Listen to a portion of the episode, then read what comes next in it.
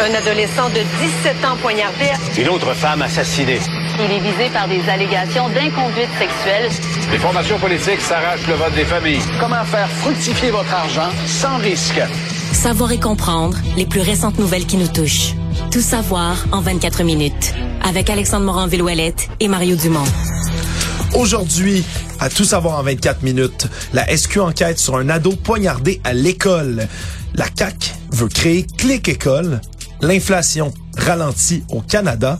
Et Cube Radio a retrouvé le candidat du PLQ perdu dans Joliette. Tout savoir en 24 minutes. Tout savoir en 24 minutes. Bonjour et bienvenue à Tout savoir en 24 minutes. Bonjour Mario. Je retiens la manchette. Cube Radio a retrouvé le oui, candidat. Oui, parce que aujourd'hui, euh, ici à Cube Radio, on cherchait déjà comme certaines personnes semblaient chercher, ou du moins c'est ce qu'on croyait, au Parti libéral, chercher Malek Arab, qui était le candidat pressenti pour être dans Joliette, la circonscription de Joliette. Le mot pressenti est pas assez fort. Il y avait même des, son bulletin était pas déposé puis tout ça, mais les affiches Mais- à son nom étaient déjà sur les poteaux. Exact, on pouvait voir ces affiches donc de Malek Arab, candidat dans Joliette. Et ce qu'on avait dit du côté d'une source au départ, c'est que on n'a jamais pu le retrouver. On essayait de l'appeler, ça fonctionnait pas. Et bref, on avait dû le remplacer à pied levé. Sauf que on n'avait pas eu de nouvelles vraiment de Monsieur Arabe depuis ce temps-là. Mais Et on, on l'a l'appelait le candidat disparu. le candidat disparu, on en a même discuté ici à l'émission, mais on a retrouvé du côté de notre équipe de recherche aujourd'hui Monsieur Arabe et on a même pu le contacter. Et Mario, tu as réalisé un peu plus tôt à l'émission une entrevue avec lui. On peut écouter un petit passage de ce qu'il nous a raconté. Sincèrement, j'étais seule dès le début. Et j'a- j'a- j'avais, j'avais plusieurs, je, je me suis en- engagée pour faire des débats, mais en réalité, j'ai, j'ai rien. Je n'étais ni débriefing, ni rien du tout. On m'a promis, mais j'ai rien eu. Donc c'est l'histoire de l'entrevue. Le seul, seul, seul, seul. Et, et, pas disparu. Là, Là-dessus, il y a quelqu'un au Parti libéral qui a pas dit la vérité. Il dit qu'il y a eu des contacts avec le Parti libéral jusque dans le- les derniers jours. Mais étant laissé seul à ce point, il leur a dit finalement une extrémiste, ben moi, je me présente plus, là. Ouais, ça faut croire que l'organisation, parce qu'il dit est en bon terme quand même avec le parti, mais il dit que c'est vraiment le niveau organisationnel qui a fait défaut, qu'on l'aurait laissé un peu à lui-même. C'était à se demander, Mario, est-ce que c'est une situation qui est généralisée peut-être au Parti libéral? Ben, est-ce qu'on manque de monde, de ressources? Est-ce qu'on est débordé? Est-ce qu'on a plus assez de bénévoles, plus assez de monde? Euh, ça. Lui, il veut, il veut pas parler. C'est clair que le monsieur Arabe veut pas parler contre le parti, il veut rester en bon terme. Non, Je bien pense sûr. que c'est un libéral, c'est du bon monde. Mais il- en fait, il il avait accepté d'être candidat au mois de mai. Mais tout est étonnant parce qu'il dit mai, juin, juillet, né, normalement, là, les élections sont à date fixe, euh, Alexandre. Oui. Donc, on sait, on sait exactement. Normalement, au mois de mai, tu devrais dire, OK, là, en juin, tu vas faire ton financement. En juillet, tu vas faire ci, tu vas commencer à faire des portes, tu vas te faire connaître. Tu vas faire des étapes. Alors, lui, il dit, il rappelait au parti, puis il disait, moi, je suis encore, que- tu sais, je- je- J'entends plus parler de rien. là. J'ai fait une entrevue, on m'a dit vous allez être candidat dans Joliette, mais il n'y a pas de plan d'action, il n'y a pas de rappel, il n'y a pas de suite. Il y a pas de bénévoles au- qui viennent m'aider. Il n'y a personne qui vient. Au point où lui se demande à un certain point, ben, coudonc, euh, je suis vraiment candidat, tu sais. Alors, c'est un, moi, je, c'est ce que je retiens d'abord. euh, bon, une histoire de pas avoir dit la vérité du côté du parti à la dernière minute, mais surtout, et peut-être que ça, ça raconte quelque chose à propos de l'ensemble des problèmes du Parti libéral, mais vu du point de vue de ce candidat, qui en passant, euh, les gens iront écouter l'entrevue, mais moi, on, on est tous portés à penser, tu sais, le gars pur joignable, qui c'est un, là, t'es un perdu, là, tu sais, qui est dans son sous-sol, il joue à des Ouais. jeux vidéo, à des jeux vidéo. Ah Non, c'est un professionnel dans le secteur de la santé, et c'est, c'est pas du, sais, quelqu'un de très, il s'exprime très bien. Écoute, il a rencontré, il dit qu'il a rencontré une maire de Joliette, il a fait les débats, il était capable de faire les débats. Alors, c'est pas du tout un poteau qui a mis son nom sur le bulletin puis qui était complètement perdu. Alors, l'histoire est très, très, très, très différente de ce qu'on avait euh, au, euh, au départ. Tout savoir en 24 minutes. La Sûreté du Québec enquête présentement sur une agression euh, qui a été faite sur un ado, un ado de 13 ans, le 12 septembre dernier dans Vaudreuil-Dorion, qui a été poignardé à l'arme blanche à plusieurs reprises par un autre jeune, âgé celui-là de 15 ans. Et ce qui est spécial dans cette histoire, c'est qu'on peut retrouver pas moins de quatre vidéos différentes sur Instagram où on voit l'agression en direct, des images très dures. Donc, d'autres jeunes filmaient. D'autres jeunes filmaient, il y a- y a un attroupement là, vraiment de jeunes, l'ont diffusé sur Instagram, sur d'autres médias sociaux, le couteau dans les mains, le jeune homme s'approche, frappe à plusieurs reprises l'autre, a l'air de ranger son couteau puis s'éloigner de manière un peu nonchalante et finalement plaqué au sol par d'autres jeunes. Et c'est à ce moment-là que un policier finit par intervenir, menotter le jeune et l'emmener dans son autopatrouille. Certain qu'une toute une histoire à reconstituer dans ce cas-là. On peut entendre des jeunes qui déplorent le fait que celui-ci aurait poignardé quelqu'un parce qu'on l'aurait insulté. Donc c'est vraiment une histoire qui va être à démêler du côté de la Sûreté du Québec, mais surtout fait poser la question on en a vu là, des, des coups de couteau dans les derniers dans les dernières semaines, les derniers mois ici au Québec. Mais, là, chez les jeunes. 13 ans, 15 ans. Euh, évidemment, la police va enquêter à fond, mais tu dis le, le mobile du crime, en tout cas tel qu'exprimé par les jeunes spontanément qui crient autour, là, parce qu'ils l'auraient insulté. Ça nous dit aussi qu'il y a un jeune de 15 ans qui traînait, c'est toujours ça, qui traînait un couteau à l'école. Oui. Euh, ça aussi, c'est préoccupant puis ben, qu'il traînait à l'école, puis quand il était insulté ou quand il était pas de bonne humeur, ben il traîne à l'école puis il l'utilise. Donc c'est effectivement c'est vraiment là un geste inquiétant qui va mériter quand même de donner suite. Et surtout on se demandera. Pour l'instant le jeune est en centre jeunesse, attend sa comparution, mais est-ce qu'on va le traiter comme un adulte, comme un jeune, quand même presque une Je agression qui arrive dans ce temps-là, à quel moment il va retourner à l'école, dans quelles circonstances, etc. Euh, parce que c'est techniquement t'attaques quelqu'un au couteau comme ça euh, c'est tentative de meurtre, là. C'est des accusations très, très graves. Donc, il sera à voir ce qu'on lui donnera comme sentence. Il y a également une nouvelle dans le milieu de la santé. Eh oui, la COVID-19 qui est toujours quand même dans le dans le trame de fond hein, avec l'automne euh, qui s'amorce et l'hiver qui est à nos portes aussi. Parce qu'on le sait là, l'annonce de la saison froide, on a tenté de relancer du côté du gouvernement la campagne de vaccination contre la COVID-19. Et avec l'arrivée du nouveau vaccin bivalent Mario, il y a une dizaine de jours, ça a donné un petit euh, un nouveau souffle à la campagne, disons-le, les chiffres ont remonté, mais là en ce moment, Déjà, le nombre de doses administrées stagne autour de 8900 doses par jour, ce qui est nettement insuffisant pour augmenter la couverture vaccinale. Au contraire, Mario, cette couverture-là recule à chaque jour. J'avais eu l'impression qu'il y avait eu un petit, euh, un petit sursaut, un petit regain d'énergie de la campagne avec l'arrivée du vaccin bivalent. On nous disait que les premiers jours, il y avait eu beaucoup de gens qui étaient allés le chercher. Beaucoup de gens sont allés le chercher, mais là, le problème, c'est que... Mais ça a retombé. Et maintenant, comme on demande aux gens de se faire vacciner après cinq mois en raison des nouveaux variants et autres, mais en ce moment, ça fait que seulement 21,4% des Québécois sont à jour dans leur vaccin en ce moment. Ce qui fait que notre couverture vaccinale de jour en jour, ben, comme le temps avance, ben, nos doses expirent, si on veut, dans un certain terme, et on, notre couverture vaccinale descend de plus en plus. La bonne nouvelle, c'est que chez les 70 ans et plus, c'est à 58% des gens qui sont toujours à jour, mais ça a diminué en trois semaines, Mario, de 16 points. Mais je serais curieux de voir ce qui arriverait... Euh, parce que là, on a comme deux messages vraiment contradictoires. Aux États-Unis, tu as Joe Biden qui dit aux gens euh, la pandémie, c'est fini. Oui, il l'a affirmé. la, COVID est, la COVID est toujours là, elle traîne toujours, mais la pandémie, l'appellation pandémie, on est passé ça.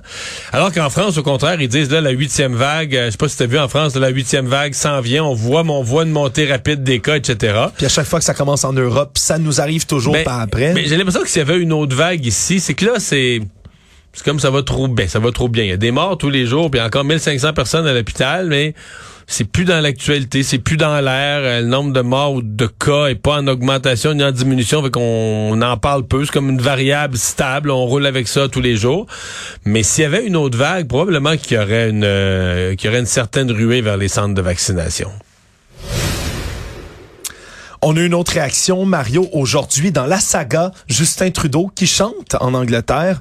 On se souviendra, ça avait fait un petit tollé non seulement ici au Canada, mais également ben, au Royaume-Uni. Hein, Le Daily Mail qui avait titré Drunk Canadian Prime Minister, le premier ministre canadien chaud. Ce matin, site internet de la BBC, BBC News. C'est pas mal plus prestigieux quand même comme média. Mais première nouvelle, tu sais, les, les, sites de nouvelles, ils mettent les plus lus, les plus consultés. En haut. La première, Justin Trudeau qui chante. C'est la première nouvelle ce matin la plus lue sur la BBC quand même. Ouais, et ce matin, nos collègues de Salut Bonjour ont eu une réaction à chaud de quelqu'un qui ben, était là, était présent lors des événements, ni plus ni moins que Grégory Charles, qui était au piano, donc qui accompagnait, et fort bien d'ailleurs, Justin Trudeau qui chantait donc Bohemian Rhapsody, cette pièce de Queen, dans cette vidéo virale qui a fait le tour du monde.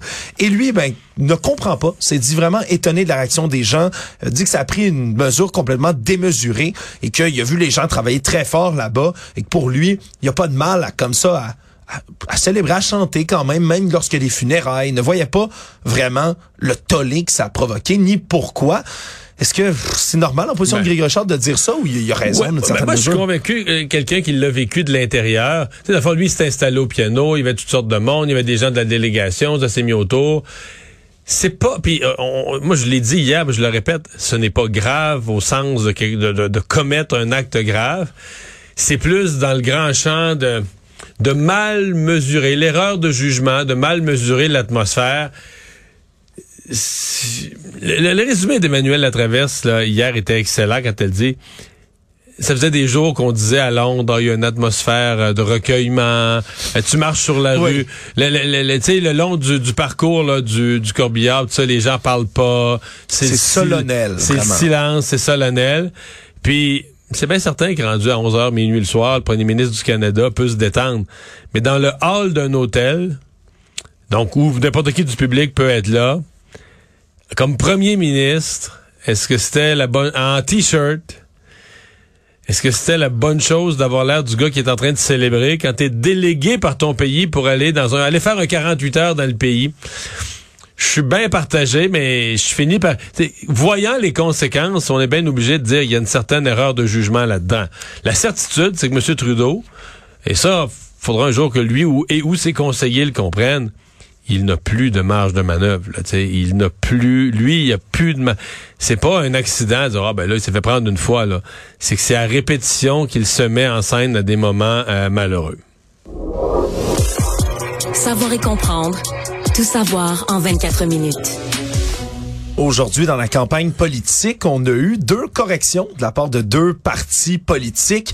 Un premier du côté de M. Legault, qui a dû s'excuser pour une deuxième fois pour des propos controversés durant la campagne. Cette fois-ci, c'est à Carole Dubé, le conjoint de Joyce Echaquan, hein, la mère de sept enfants qui est morte en 2020 dans l'hôpital de Joliette sous une pluie d'insultes racistes. Parce que au face-à-face, jeudi dernier, François Legault a soutenu que le problème à l'hôpital de Joliette qui avait concerné Mme Joyce était maintenant définitivement réglé. Et durant la fin de semaine, eh bien, il a continué sur ce genre de propos-là en disant que euh, les, la communauté Atikamek et la famille de Mme Echaquan voulaient faire un débat de mots sur le racisme systémique plutôt que de régler le problème sur le fond. Et ce matin, M. Dubé réagissait dans une entrevue dans la presse en reprochant au premier ministre de lui avoir mis des mots dans la bouche. Et finalement, c'est en point de presse aujourd'hui à Harford que François Legault a donné des excuses officielles à M. Dubé. Est-ce que ça fait trop, ça, une deuxième prise comme ça?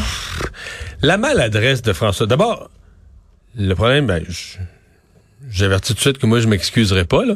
Mais je veux dire, le problème à l'hôpital de Joliette, il a raison. Là. Ils ont posé un ensemble important de gestes pour le régler. À un moment donné, là, faut, faut, faut. ils ont nommé un Atikamekw dans la direction de l'hôpital, ils ont congédié des gens, ils ont donné une formation à tous les employés, ils ont changé des procédures. Parce que sinon, on peut s'amuser, on peut jouer au fou et dire que les problèmes sont jamais réglés. Par contre, M. Legault, son propos au débat était beaucoup trop large, laissant entendre les problèmes avec les Atikamekw sont... C'est qu'il ne doit pas, il doit pas utiliser l'expression problème réglé, là. dire dans 100 ans, les problèmes autochtones, dans 200 ans, les problèmes autochtones ne seront pas réglés, il va toujours rester des demandes, des, des ça. Fait que tu dis pas ça. Tu dis, nous, on a posé une série de gestes, euh, tu parle de ce que tu as fait, mais l'expression, c'est comme si François Legault, c'est toujours un petit mot de trop, de dire le problème est réglé. Mais là, voyons, c'est sûr qu'un journaliste va aller voir les personnes responsables, demander est-ce que le problème est réglé. C'est sûr qu'ils vont dire non. Là. Ils, diront jamais que tous les problèmes sont réglés, que le problème est réglé à 100% dans toutes ses dimensions et dans toutes ses facettes directes et indirectes. Il dira jamais ça. Est-ce que François Legault, en disant que le problème était réglé, est-ce qu'il avait insulté M. Dubé, le mari de Joyce Echaquan? Moi, j'avais pas vu ça, là. Non. Mettons que c'était pas habile de dire le problème est réglé, mais est-ce que c'était quelque chose qui était destiné personnellement à insulter le monsieur, le veuf, qui a perdu sa conjointe dans des circonstances infiniment tristes? Vraiment, je pense pas. lui s'est trouvé vexé par ça. Mais peut-être plus par la réaction après ça de François Legault d'en rajouter samedi. veulent pas, que les Atikamekw veulent pas régler le problème. Mais ouais, mais parce que c'est pas qu'ils veulent pas régler le problème, c'est qu'ils veulent pas reconnaître que le problème est réglé parce qu'ils veulent d'autres choses, ils veulent plus, ils veulent, ils veulent garder le dossier ouvert pour régler d'autres types d'enjeux. Ouais. Fait que, mais tout ça. Euh, tout ça fait partie d'une période où François Legault a l'art l'art, tout ce qu'il faut pas en campagne, l'art de semer des graines qui font pousser une nouvelle mauvaise herbe pour le lendemain, tout le temps, tout le temps, tout le temps. Plutôt de fermer les dossiers, de dire on parle de ça, voici, ça met fin à l'histoire. Tu sais, tu dis le problème est réglé. Là, quelqu'un va aller poser la question que le problème est réglé, l'autre va dire non. Oups, ça vient, tu sais. Il a l'air de lancer des déclarations qui vont rebondir dans son point de presse du lendemain dans une controverse. Et c'est ça qu'il faut qu'il faut qu'il se ressaisisse, c'est ça qu'il faut qu'il règle. Ouais. L'autre correction qui a été apportée aujourd'hui, c'est le Parti libéral du Québec, Mario, qui a dû retourner encore une fois à la planche à dessin parce que leur cadre financier, hein, on se rappellera, qui avait déjà été corrigé la semaine dernière après un oubli oublie quand même massif de 16,3 milliards de dollars dans leur cadre financier qui a été présenté. Eh bien, il y avait encore des erreurs, semble-t-il. Le cadre financier surestimait notamment là, le 506 millions de dollars sur 5 ans que eux croyaient aller chercher dans leur taxe spéciale qui compte imposer sur les géants du numérique, entre autres, ainsi que sur la lutte aux paradis fiscaux. Donc, c'est des erreurs qui ont été relevées en fin de semaine par la presse, entre autres, et qui finalement, encore aujourd'hui, sont corrigées par le Parti libéral du Québec. Je sais que la semaine dernière, on s'était attardé, Mario, sur ce, ce problème en tant que tel du, du Parti libéral, que c'est pas très grave sur le fond, mais que c'est plus grave, disons, sur la forme. Est-ce que, encore une fois, c'est une autre erreur qui s'ajoute ou c'est déjà mort? Je veux dire que cette étape-ci, d'après moi, il n'y a plus grand monde qui regarde le cadre financier du, du Parti libéral, là, dans mesure où les probabilités qu'il gagne l'élection et qu'il se retrouve à gouverner sont quand même, disons, limitées. Sinon, d'autres annonces électorales ont été faites aujourd'hui. François Legault, premièrement, en éducation, qui souhaite créer une nouvelle plateforme numérique qu'il appellerait Clic École, hein, tout comme le Clic Santé, qui a eu d'ailleurs une forte popularité ici au Québec, qui a bien fonctionné. Et de l'autre côté... mais là, Clic Santé permettait de réserver des rendez-vous. Là, là le Clic École, c'est une espèce de portail, mais les écoles ont déjà... Les écoles ont déjà tout un portail. J'ai plus ça s'appelle Mosaïque, d'ailleurs. Ça existe déjà, ce système informatique-là, pour les écoles qui permettrait, ben, de, entre autres, d'aller chercher le calendrier, les documents officiels, communiquer avec l'école, déclarer les absences. Je, trouvais aujourd'hui que ça faisait gadget. Il y avait annoncé qu'ils voulaient mettre, je sais pas, 2 milliards de plus pour les rénovations d'écoles. C'est bien correct. Moi, aujourd'hui, je trouvais que on n'a plus rien à, on n'a plus rien à proposer en matière d'éducation. Fait que là, on trouve un gadget. C'est, c'est ma, ma réaction à moi, là. Clic, école. Et à toi et au regroupement des comités de parents autonomes du Québec qui ont réagi aussi en disant, ben, voyons, on, nous présente quelque chose qui existe déjà, c'est comme une nouvelle mesure. En même temps, est-ce que ce serait pas une manière d'essayer de surfer justement sur le succès de Clic Santé puis de montrer nous on est on est bon maintenant à la CAC, on est capable de faire des bons sites internet qui fonctionnent? Ouais, mais Clic Santé, c'est un privé, là. Hein? Oh. C'est un, dans le sens que c'est un, un, un, opérateur privé qui effectivement a travaillé de près avec le gouvernement, qui a bien fait marcher ça, mais ça n'a pas été développé là, dans les officines gouvernementales. Mais le clic école, disons que ça m'a laissé, euh, m'a laissé un peu sur mon appétit. Sinon, si on passe aux nouvelles économiques maintenant, l'inflation, aujourd'hui, qui a ralenti au Canada, puis attendez-vous pas à d'énormes chiffres et des grandes annonces, ça ralentit. Maintenant, c'est à 7 au mois d'août. C'est les chiffres qui sont sortis de Statistique Canada. Évidemment, en juillet, c'était à 7,6% C'est pour ça qu'on dit que ça a baissé. Puis juin, 8,1 Fait quand tu le prends sur euh, les deux derniers mois, là, t'es deux baisses de suite. Mais ça reste, encore une fois, l'inflation est très, très, très élevée. Et tout ça, c'est encore une fois lié de près à la baisse du prix de l'essence qui impacte de beaucoup sur ça. Si on enlève, par exemple, le prix de l'essence, là, c'est 6,3 d'une année à l'autre entre les mois d'août de l'an dernier jusqu'à maintenant, l'inflation. Donc, c'est énorme. L'autre chiffre de Statistique Canada qui lui aussi est très alarmant, la crise de la pénurie de main-d'œuvre chiffrée depuis la fin juin, c'est 9900, c'est 997 000 postes, pardonnez-moi, donc près d'un million de postes vacants en ce moment au Canada, et c'est au Québec que c'est le pire. Mais sur l'inflation, en fait, ce qu'il faut espérer, c'est pourquoi il faut se croiser les doigts, 8.1 euh, en juillet, en juin, c'était le sommet. Là, en juillet, ça avait baissé un peu. Là, ça a rebaissé un petit peu. Faut se souvenir du contexte. La Banque du Canada augmente les taux d'intérêt à grands coups. Oui. Des hausses importantes. Et le but, c'est de faire baisser l'inflation. Fait que là, faut se demander, est-ce que l'inflation baisse assez pour convaincre la Banque du Canada qu'on est sur la bonne voie et donc d'arrêter les... Là, je pense aux gens qui ont une hypothèque, je pense aux gens qui vont renégocier leur hypothèque, je pense à des gens qui ont d'autres types de prêts. Euh, qui ont vécu très durement la hausse des taux d'intérêt. Euh, là, on souhaite que ça arrête. Il semble, il semble inévitable que d'ici la fin de l'année, d'ici décembre, il va y avoir encore peut-être des plus petites augmentations, un quart de point, deux fois un quart de point qui ferait un demi-point. Oui. Certains disent même trois fois un quart de point. qui- Mais euh, c'est c'est là qu'il faut se croiser les doigts, que la, la- les, les premiers, là, on voit comme les premiers signes de- de- de- d'une inflation qui se calme. Mais il faut espérer que mois après mois, cette baisse-là se confirme et donc que la Banque du Canada puisse euh, s'apaiser pour ce qui est des hausses de taux d'intérêt, tout en rappelant aux gens que ce que demain, le mercredi 21 septembre, c'est la date à laquelle la Fed, peut-être l'annonce la plus importante de l'année 2022 pour la hausse des taux d'intérêt aux États-Unis. Euh, ça pourrait donner un grand coup. Tout savoir en 24 minutes. Une autre bonne nouvelle économique, celle-là, euh, pour cette fois, le géant Walmart qui va bâtir son premier grand centre de traitement des commandes au Québec. 100 millions de dollars vont être investis à Vaudreuil-Dorion pour faire cet énorme méga centre, donc de 44 000 mètres carrés. C'est énorme et on va donner, là, c'est le tri haute technologie qui va se faire là-bas. 225 emplois qui vont être créés, en plus de tous les travailleurs qui vont venir travailler à sa construction. Ça risque d'ouvrir en 2024. Donc, c'est une bonne nouvelle, celle-là, au niveau d'économie. Le monde. Pendant ce temps, en Russie, en ce moment, aujourd'hui, la Douma russe, donc le Parlement russe, a voté une toute nouvelle loi.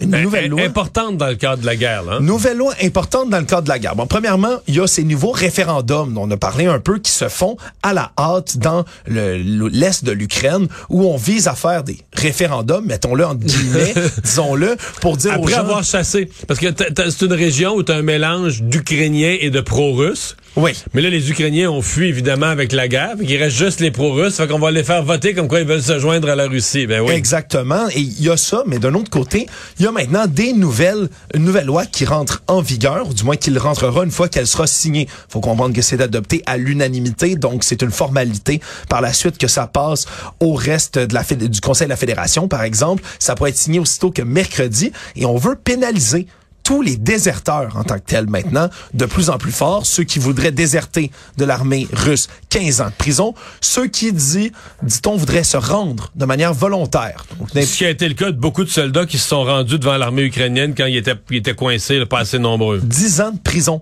pour être donné à ces gens-là et pas moins que 3 ans de prison pour quiconque désobéirait à n'importe quel ordre dans l'armée. Et tout ça, en plus, amène des nouveaux mots. Et c'est là qu'on va concentrer notre attention. Les concepts de mobilisation, par exemple, de loi Parce martiale. manque de soldats.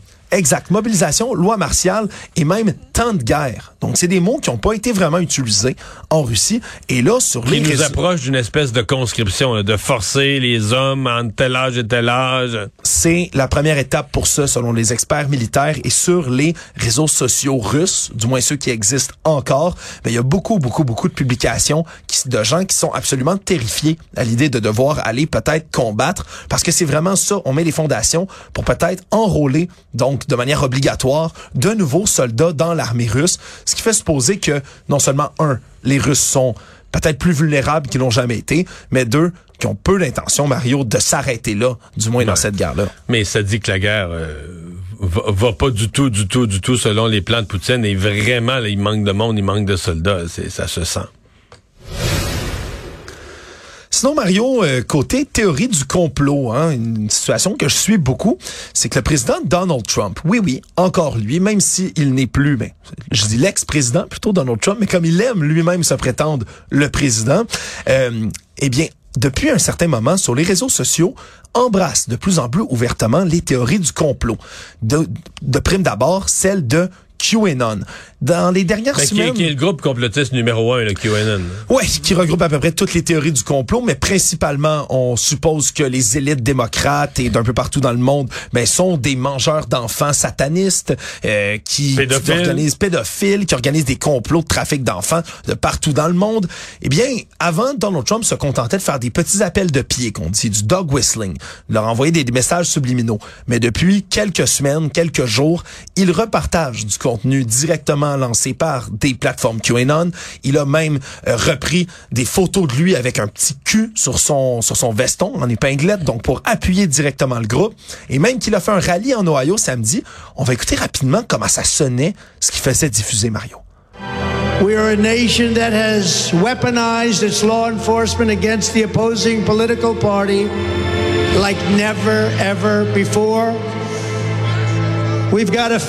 Et là, vous penserez peut-être que c'est moi qui a, qui a ajouté une musique en arrière, mais Non, non, l'orgue. Mario.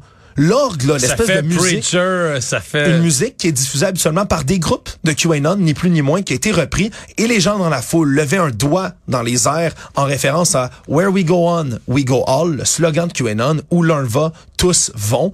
Et donc, ça démontre que... Un slogan guerrier, ni plus ni moins. là. Ouais, ouais, puis ça, ça légitime l'appel à la violence, ni plus ni moins. Et là, Donald Trump ne se contente plus de seulement flirter avec les théories du complot et les embrasse à pleine bouche. Résumer l'actualité en 24 minutes, c'est mission accomplie.